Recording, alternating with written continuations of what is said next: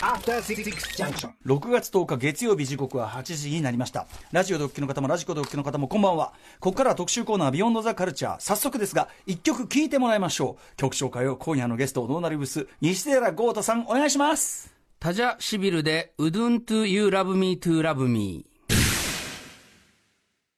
えー、タジャサビルで、えー、 Wouldn't You Love Me to Love Me。これは、えっと、何年の曲ですか？この曲が出たのは1987年、まあ日本だと光 GENJI スターライト、まあ、バッドとかヨシュア・トゥリーとか U2 のあの年ですけど、はい。えーこの曲はですねあのプリンスは実は1976年、うんだからもう、発表さされるまでに11年ぐらいの日々が経ってると、もうもう本当に、プリンスは10代の頃に、うん。あの18ぐらいですかね、これで言うと、カセットテープで撮った時の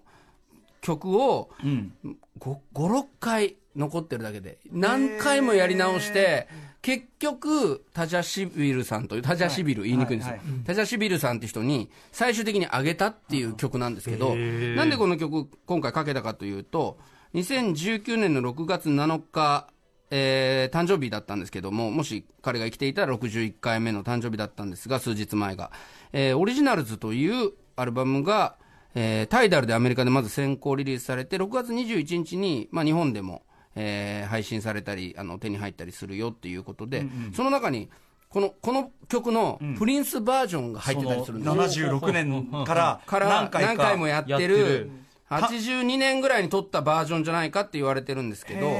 まあ、そういうなんか人にあげたプリンスの、うんうんうん。えープリンス自身がやってたデモだったり元バージョンっていうのを今日はちょっと特集したくて。面白いですね。でこれね、もっと面白いのが、一個だけ言うと、このタジャシビルさんのこの曲を、ええ。 Wouldn't Wouldn't You Love Me to Love Me を、うんバッドをさあの制作してた1987年にマイケル・ジャクソン、バッドっていうアルバム出すんですけど、えでバッド一緒に曲をプリンスとデュエットしようよみたいなことを持ちかけて話題作りしようって言ったら、まあ、結果プリンスに断られたんですが、うんうん。ほな代わりに僕、君に曲をあげるわって言ったのがこの曲なんですよ。えマイケルにに、プリンスが、バッドにこれやったらあげるよって。うん、合う合うんちゃうっつって。合うんちゃうんかって、もうずっと温めておきましたと、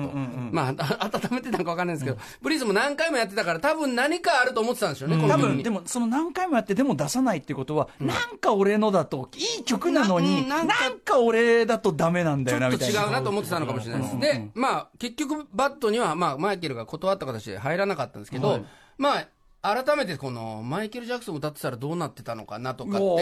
えると、どねまあ、1976年の曲が11年後なんで、その、今聞くとちょうどいいファンク感なんですけどね。いやそう。あのねあのポップミュージックなんだけど作りがファンクっていうかねクリックワンコードでやってて。でも途中ちょっと変調するとこが超かっこちょっいいみたいな。とかっこいい、こう、ちょっと凝ってるっていうかね、うん。そのまあ、こういうのもひっくるめて、ちょっと今日は、ん。あの、熊崎君も含めまして、はい。うん。いい曲をいっぱいかけちゃおうっていう、いい曲。楽しいい曲楽しい特集に。いい曲だねなんて。いい曲だなっていう。でも同時にね、本当に面白いね、そのマイケル・ジャクソンが歌ってたら想像する楽しみに。なるはい。えーという感じでございます。さあ、それでは本日の特集コーナー改めていってみましょう。今夜は、ノーナリーブス西寺豪太プレゼンツ、洋楽スーパースター列伝、プリンスの外仕事編。はい、TBS ラジオキーステーションにお送りしている After Six Junction 略してアトロクパーソナリティは私ライムスター宇多丸と月曜パートナー TBS アナウンサー熊崎風斗です。改めて今夜の特集ゲストをご紹介しましょう。ノーナリーブス西寺郷太さんです。こんばんはこんにちは。どうもこんにちはこんにちは。はい。まあもうね改めて言うまでもないかもしれませんがね。ねときましょう。西寺郷太さんです、はい。日本最高のポップンソウルバンドノーナリーブスのボーカルです。今夜はローリングストーンフィーチャリングライムスターを収録した最新アルバム「未来」のリリースツアーをまさに開催中であります。はい、はい。えーということでお忙しい中ありがとうございます。いえー西寺さんにはですね、まあ、月曜日のこの時間洋楽スーパースター列伝と題してほぼ月1になりますね、はい。えー一つのアーティストについて特集していただいております、うん。はい。まあ、ずもう連続して聞いてると本当にねあのかなりあのそのアーティスト2ぐらいになる感じだと思います。えー今夜は孤高の天才アーティストプリンス特集の第3弾にしてちょっと違う角度からいってみよう。はい。はい、あですね、のーい前々回は95年まで、そしてそれからの、えー前回は後半のな、亡くなるまでのプリンスというのを、ものすごい駆け足で、ええ。まあ、あくまでもプリンスがプリンスという名義で発表したもの、まあ、シンボルマークで発表したもの、自分の、まあ、ぜ自分のメインですよっていうことで発表したものなんですが、はいあの僕も本当に熊崎君にプリンスの凄さを分かってほしくてですね、プリンスという人もそこだけではまあ判断できない人なんです。あの、大谷翔平さんでいうとピッチングのことだけ喋ってても彼の凄さは分かやっぱらない二刀流まあまあはまあまあまあ、こ確かにの確かに。プリンスほどと言いますか、ええ。人に楽曲を提供しても、それがまあほぼ同時代にカバーされても、ん。えそれがヒットしたっていうアーティストはなかなか少なく、あー。まあ、ボブ・ディランとかもいろいろカバーでヒットしてるんですけど、プリンスの場合はその提供するときに演奏も全部自分でしたりとか、でそれがね、あの黒人男性グループもあれば、黒人のソロシンガーもいれば、え白人の女性シンガーもいれば、白人のバンドもいれば、カントリーシンガーまでいるっていう、そのジャンルがもう問わないんですね。いろんな人にどんな形でもこう提供してきたっていう意味で言うと、かなり珍しい確かに。人なんじゃないかなということで。確かに。いろんしかもそのいろんな形でやっても曲の良さという一点だけは崩れないといね。そうなんですよね、本当に僕もあの歌詞も含めて、今日ちょっと説明していきたいんですけれども、はい。はい。でまあそのまあ、僕だけじゃなくて、みんなそう思っているので、でその時にこう亡くなって、じゃあどうしようっていう時に、プリンスがもともと人にあげた曲、その人が流行らせた曲、ヒットした曲なんかの、じゃあプリンスがもともと歌ってるバージョンあるやんかっていうことで、さっき説明したオリジナルズというアルバムが今度出ると。6月21日に出る、はい。今後ろで流れてるのも実は。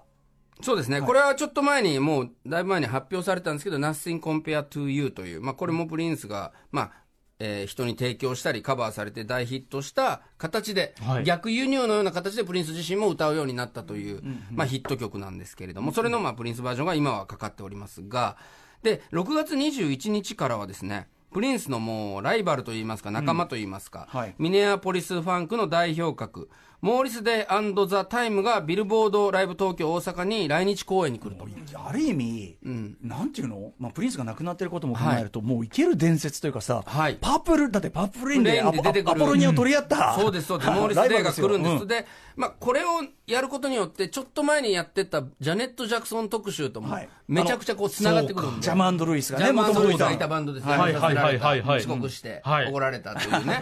で、まあ、そのグループも、モーリス・デイザ・タイムで、モンテ・モアさん、ジェリー・ビーン・ジョンソンさんという方と、モーリス・デイさんが来るので、まあ、オリジナルタイムから3人来るという、すごい、これも絶対楽しんで僕も行こうと思ってるんですけど。まあ、じゃあ、というわけで今日もかけ今来てるんですよジャングルラーブとか言あって、オリオリオってやるんですかそう。ですよ。絶対やってくれると思うんでね。はいはい。さあ、ということで、本日はじゃあまた西田豪太さんの解説により、えープリンスのね、まあ、えっ、と、提供した曲、はい、外仕事。外仕事特集を行ってみたいと思います。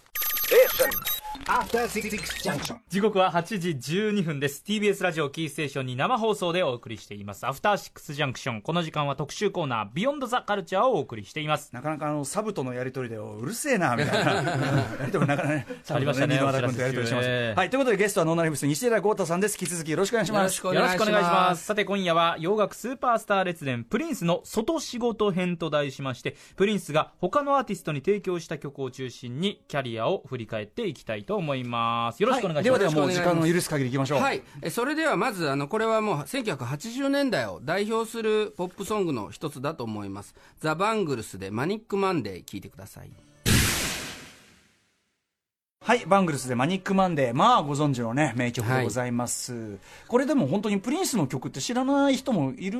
ぐらいいじゃない？るかもしれないですね。でも、はい。あの、オリジナルズで、まあ、歌丸さんにも少し聞いていただいたんですけど、はい。まあ、これのプリンスバージョンが、要はバングルスに、こはい。ういう歌だよってさ、こうデモで仮歌入れて、プリンス自身が仮歌入れて送ったバージョン。はいはいはい。僕も実ははいね、拝聴して、はいはい。あの、この、タンタンタンタンタンタンタンタラララランとか、こういうアレンジが大体もうほとんどできている状態で、で It's not ready って、あの、低い声でね。あのオクターブ低いんだよね、オクターブ低いと、やっぱりこのメロのキュートな感じとかがそこまで際立ってなくて全然印象違うんだけど、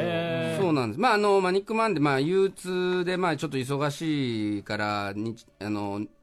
月曜日は大変だみたいな、ようなことを歌ってて、まあ、ちょっとこう遅刻しちゃいそうだけど、電車のせいにしようとしたら、その電車に上司も乗ってて、これは嘘つけないみたいな、なんかその本当に OL の気持ちみたいなことを、まあ、プリンスがまあ歌ってるんですけど、まあ、もうプリンスってすごいなと思うのは、やっぱりまず、僕何回か言ったかもしれませんけど、作詞で、はいやっぱ日あの月曜日になるたびに結構マニックマンデーのことを思い出したりとか、まあ雨が降ったらパープルレインで思い出すとか、4月に雪が降ったらっていう話をしましたけども、ブルーマンデーだとちょっと重すぎるからね、そうと思うんですけど、そう、なんか結構、まあ、歌詞のそのポイントポイントのそのワードの使い方の上手さ、でそれがそのやっぱあの女性にも合うし若者にも合うし、あのおじさんにも合うでこれからまあちょっと説明していこうと思う、マニックマンデーは一つそういうなんかに月曜日になったらラジオ局がかけるみたいな、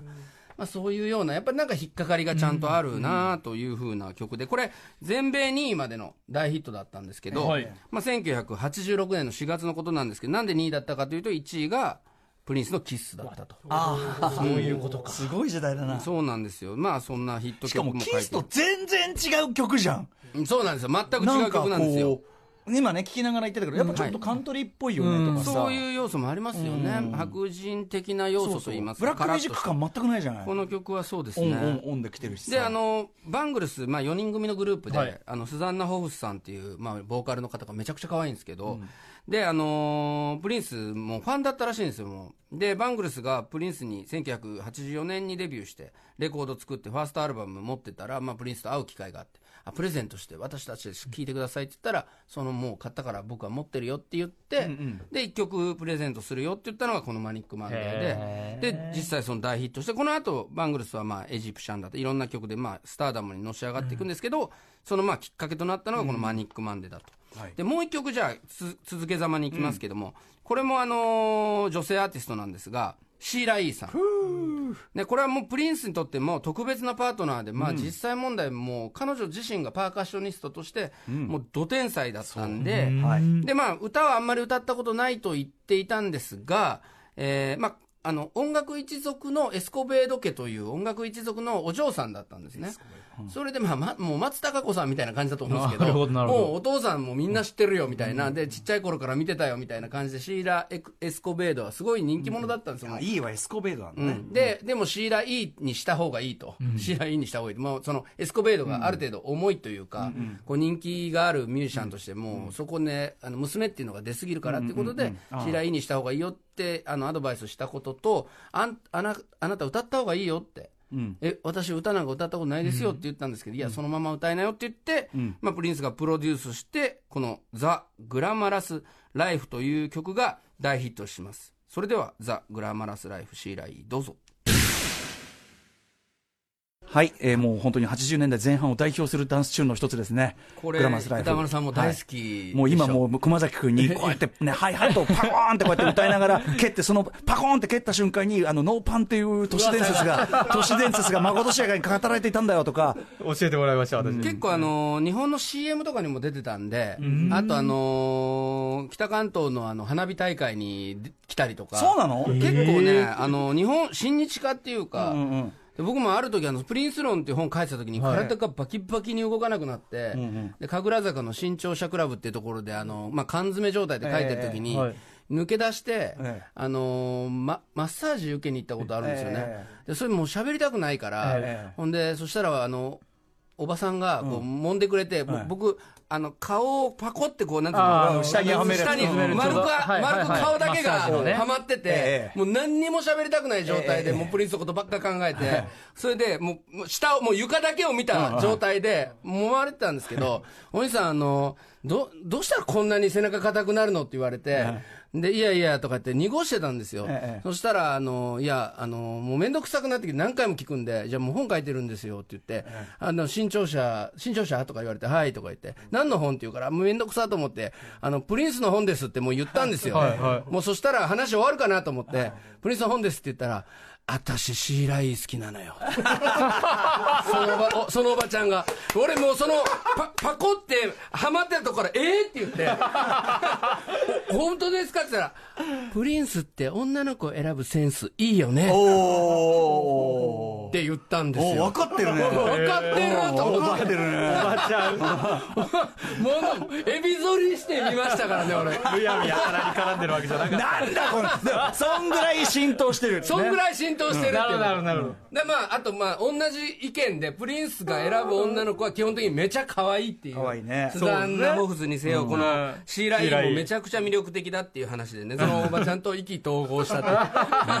喋りたくなかったのに。でもこれもさ全然喋りたくな。プリンスのことも考えたくて、休みに行ったんで。これがさ、はい。普通にポップヒットしてる日本でもだよ。だって、はい。基本本ワンコードで進行するさ、うん。はいはい。曲でさ、で、途中、あの、やっぱコードが変わるっていうさ、はいはい。だから本当にファンクまあルー構プですよねそう、ね。ファンク構造でさ、しかもパーカッション叩きながら歌うって他にちょっと比類ないスタイルだし。いや、本当に、まあ僕だから、いつかまたそういうね、アアイドル出てほしいなと思ってね。パーカッションとね寺島由布ちゃんに書いた君にとろぴたいなって曲は、割とこのグラマラスライフを意識はしたんですけど、ボンボンブランコとかもちょっと意識したかな。んいや、でもわわかります、あのね、はいあの、君、トロピたいなね、はい。そしたら次はあの、男性グループ行ってみましょう。ザ・タイムでジャングルラブ。出た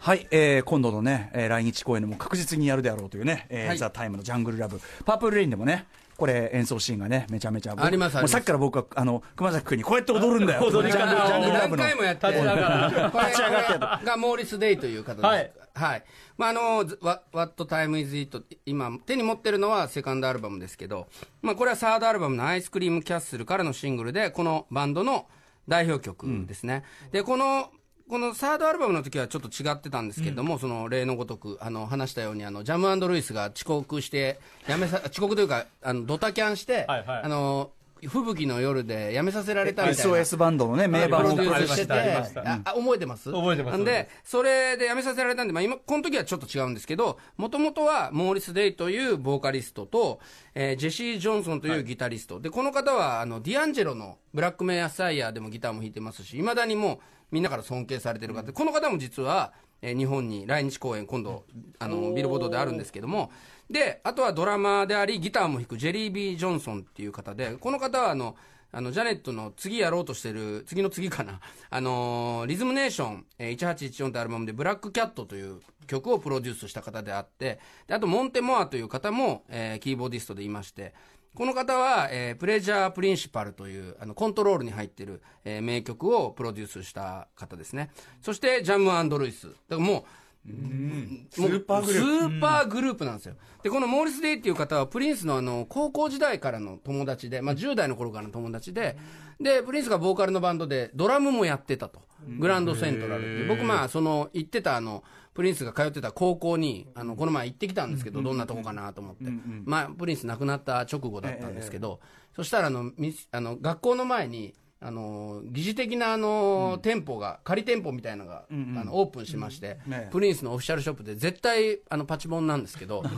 でみあのプリンスのシンボルマークをものすごい勢いであのプリントしててあのアイロンで、はいはいはい。発送してるんですよ世界に。高校の前でですよ、紫の T シャツめちゃめちゃ買ってきてて、で、どんどんどんどんそこで製造してる姿を、これ絶対オフィシャルちゃうやん。作業でやるんすか？めちゃくちゃ、で、帽子とかもできるよって言われたんですけど、僕はもう買いませんでしたけど、ね。手作りじゃねえか。めちゃくちゃ手作りです。よ。で、もうインターネットでバンバンこう注文受けてて、まあ、それはそのグランドセントラルっていう高校で、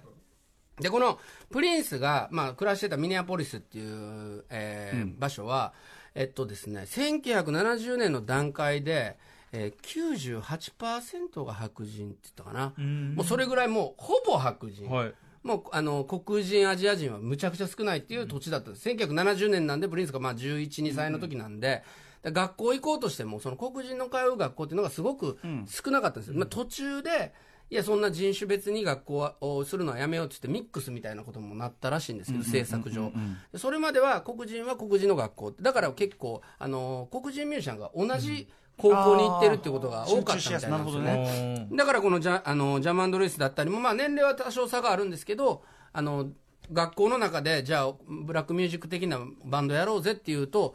なんか、まあ、結果的に精鋭が集まってきた仲間だったという。ね、あの、ことだったと思うんですけど、で、えーザ・タイムは最初の1、2枚はもう完全にプリンスがもう演奏もしてると。で、お前ら歌え。あの、お前らというか、モーリス歌えと。だから本人たちは、いやもう実際すごい腕のミュージシャンですから、いや俺らにもあのレコーディングでも演奏してほしいなと思ってたんでしょうけど、まあ先にデビューしたのはプリンスですし、たくさんの楽器も持ってて、でまあそこにあのルートを作ってくれたのはプリンスだということで、まあ途中までは仲良くやってたんですけど、いや僕は僕らでやりたいっていうことがどんどんどんどん出てきて、このジェリー、えージェシー・ジョンソンというギタリストを辞めてしまったり、それからジャム・アンド・ルイスは何やかんや揉めて、まあそれからジャネット・ジャクソンのプロデュースだったり、いろんなプロデューサーとして花開いていくと。で、このジャングル・ラブはジェシー・ジョンソンとプリンスの共作で、えーぜひ見てほしいそのパープル・レインというアルバムの中でも、あ、パープル・レインという映画の中でも、このザ・タイムがプリンスバンドの、まあ、ライバルとして出てきて楽しそうにやるという、まあ、シーンなんですけど、これが、この今回出るオリジナルズに、プリンスバージョンで入ってるんですよ。ただ、まあ、これに関してはもう、想像通り。うん。あのまあまあまあ。うんマニックマンデーとかに比べても、うんうんうんもう男性が男性でも、明らかにプリンスの声が想像できるんで、まあ、そうかなっていう感じの、まあ、オリジナルズには入ってる出来でしたけれどもね。はいでそれでは、えー次行きましょう。今度はちょっと趣向を変えまして、はいプリンスが上げた曲ではなく、ええプリンスの曲を好きだからといってカバーして大ヒットした曲。いやいいですねはい今回今までの特集で一番キャッチーじゃねえめちゃめちか。ゃいいでしょ、これ。いい曲がかかりまくります。はい。ということで、チャカカーンで1984年の特大ヒット、I Feel For You。はい、えー、チャカカーンで Feel for You ね、えー聞いていただいております。かっこいい !80 年最高。これはでもめちゃめちゃ重要曲というか、ポップミュージック市場において。そうですよね。はい。これあの、もうラッパーというか、ヒップホップサイドからの視点で話してもらいたいんですあのグランドマスタターフラッシュっていう、まあ、そのあのヒップホップのパイオニアが、まあ、率いるグランドマスターフラッシュえーね、フューリアス・ファイブの中のメリー・メルっていうラッパーがいて、このメリー・メルさんはもうとにかくヒップホップ史上の中でももう最重要ラッパーの一人なんですけど、はい。まずラップしてるのはメリー・メルさんです。だからこれで初めてあの本格的なあのラップを聞いたという人も結構少なくないんじゃないかなという感じだし、でこれあのハーモニカってこのハープ？これはプリ、えっと、スティービー・ワンダーが参加してまして、それもあわのー、僕の大好きなマービン・ゲイさんが亡くなったお葬式に行った後にレコーディングに来たっていう。だからな歴史的うんだからやっぱなんかこう、なんか生きてるって感じがね、すごいしますけどもね、もう、スティービーといえばあの、ユーリズミックスの There Must Be an Angel という曲でもハーモニカ吹いてるんですけど、あの、まさかスティービーっぽいなと思ったらほんまにスティービーみたいな。ね、やっぱ分かるんだよ ね、スティービーのスティービーね。感。あるんだよね。で、やっぱこれ、元のもちろんね、プリンスの曲っていうのはあってこれだけど、やっぱこの打ち込み、バッバン、ダンダン、ダン、この打ち込みの感じとか、シンセバリバリな、これやっぱ84年サウンド、そうですね、もうバリバリのあの 80s サウンドという感じ。で、まあ、プリンスにはないまた魅力をチャカカーンチームが引き出したということで、これはベスト R&B ソンググラミー賞、えーグラミー賞でベスト R&B ソングも取ってますし、あとベスト R&B パフォーマンスかな、だからまあ歌でも、えーチャカカーンは賞を取り、楽曲としても賞を取ったんで、あのプリンスは賞を取ったんですけど、これもともと、あの、愛のペガサスという、僕僕なんかアイペガってみんな言ってますけど、はい。うん。プリンスが、まあ、うんまあ、上半身裸で、なんか、佇んでるって言いますかね、ロン毛で。えーセカンドアルバム、プリンスっていうアルバムなんですけど、まあ、放題は愛のペガサス。ここに入ってた曲を、プリンスはファールセットで自分でやってるんですけど、チャカがカバーして、特大ヒットしたと。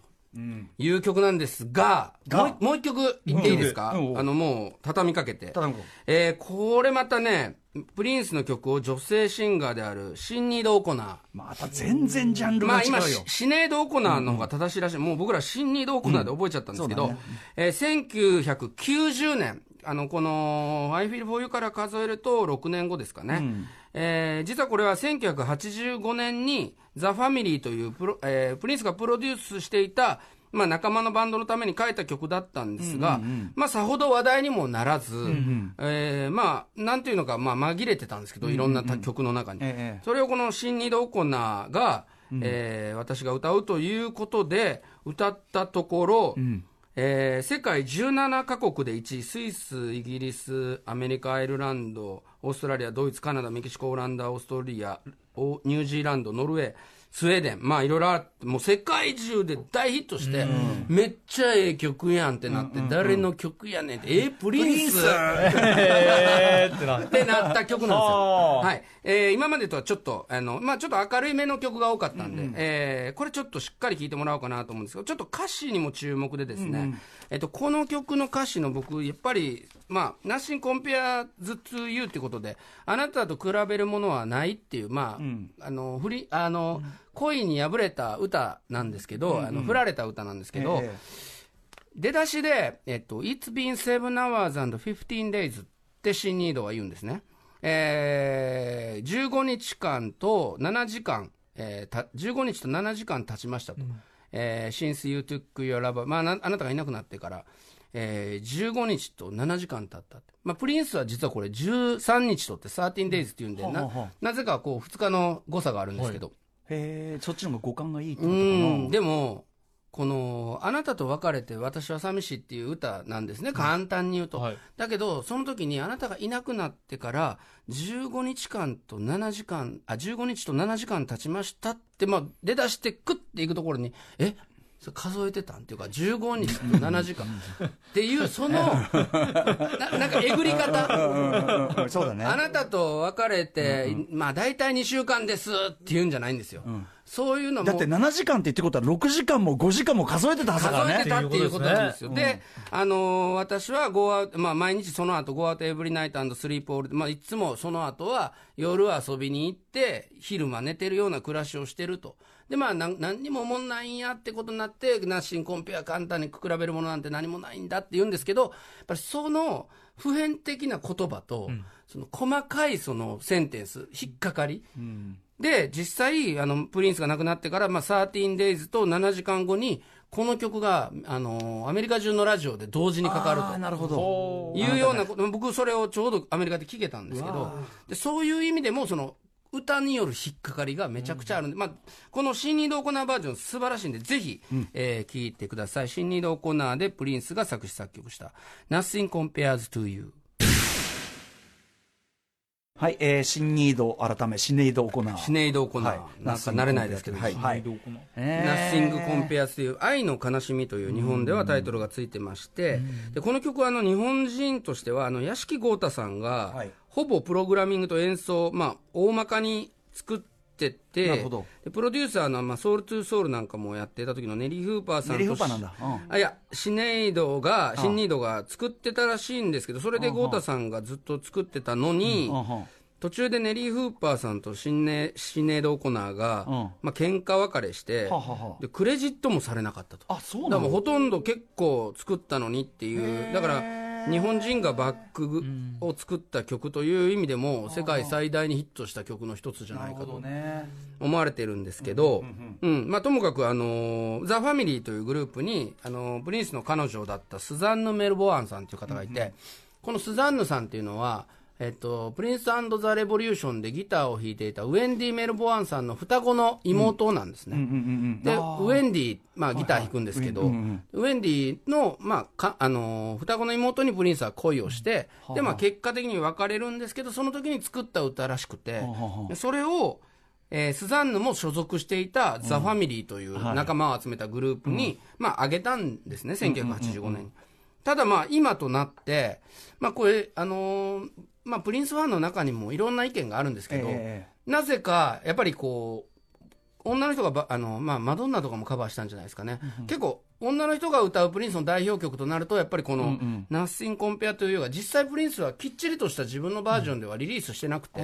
ライブバージョンみたいな感じなんですけど、この新ニードのバージョンが世界的に流行ったんで、それを受けてまた自分もやってみようかなっていうぐらい、まあ、山ほど曲あったんで、あこの曲がヒットするのかっていうような感じだったような気がするんですけど、ただそれがまあ90年代を代表する、まあ、バラードヒットに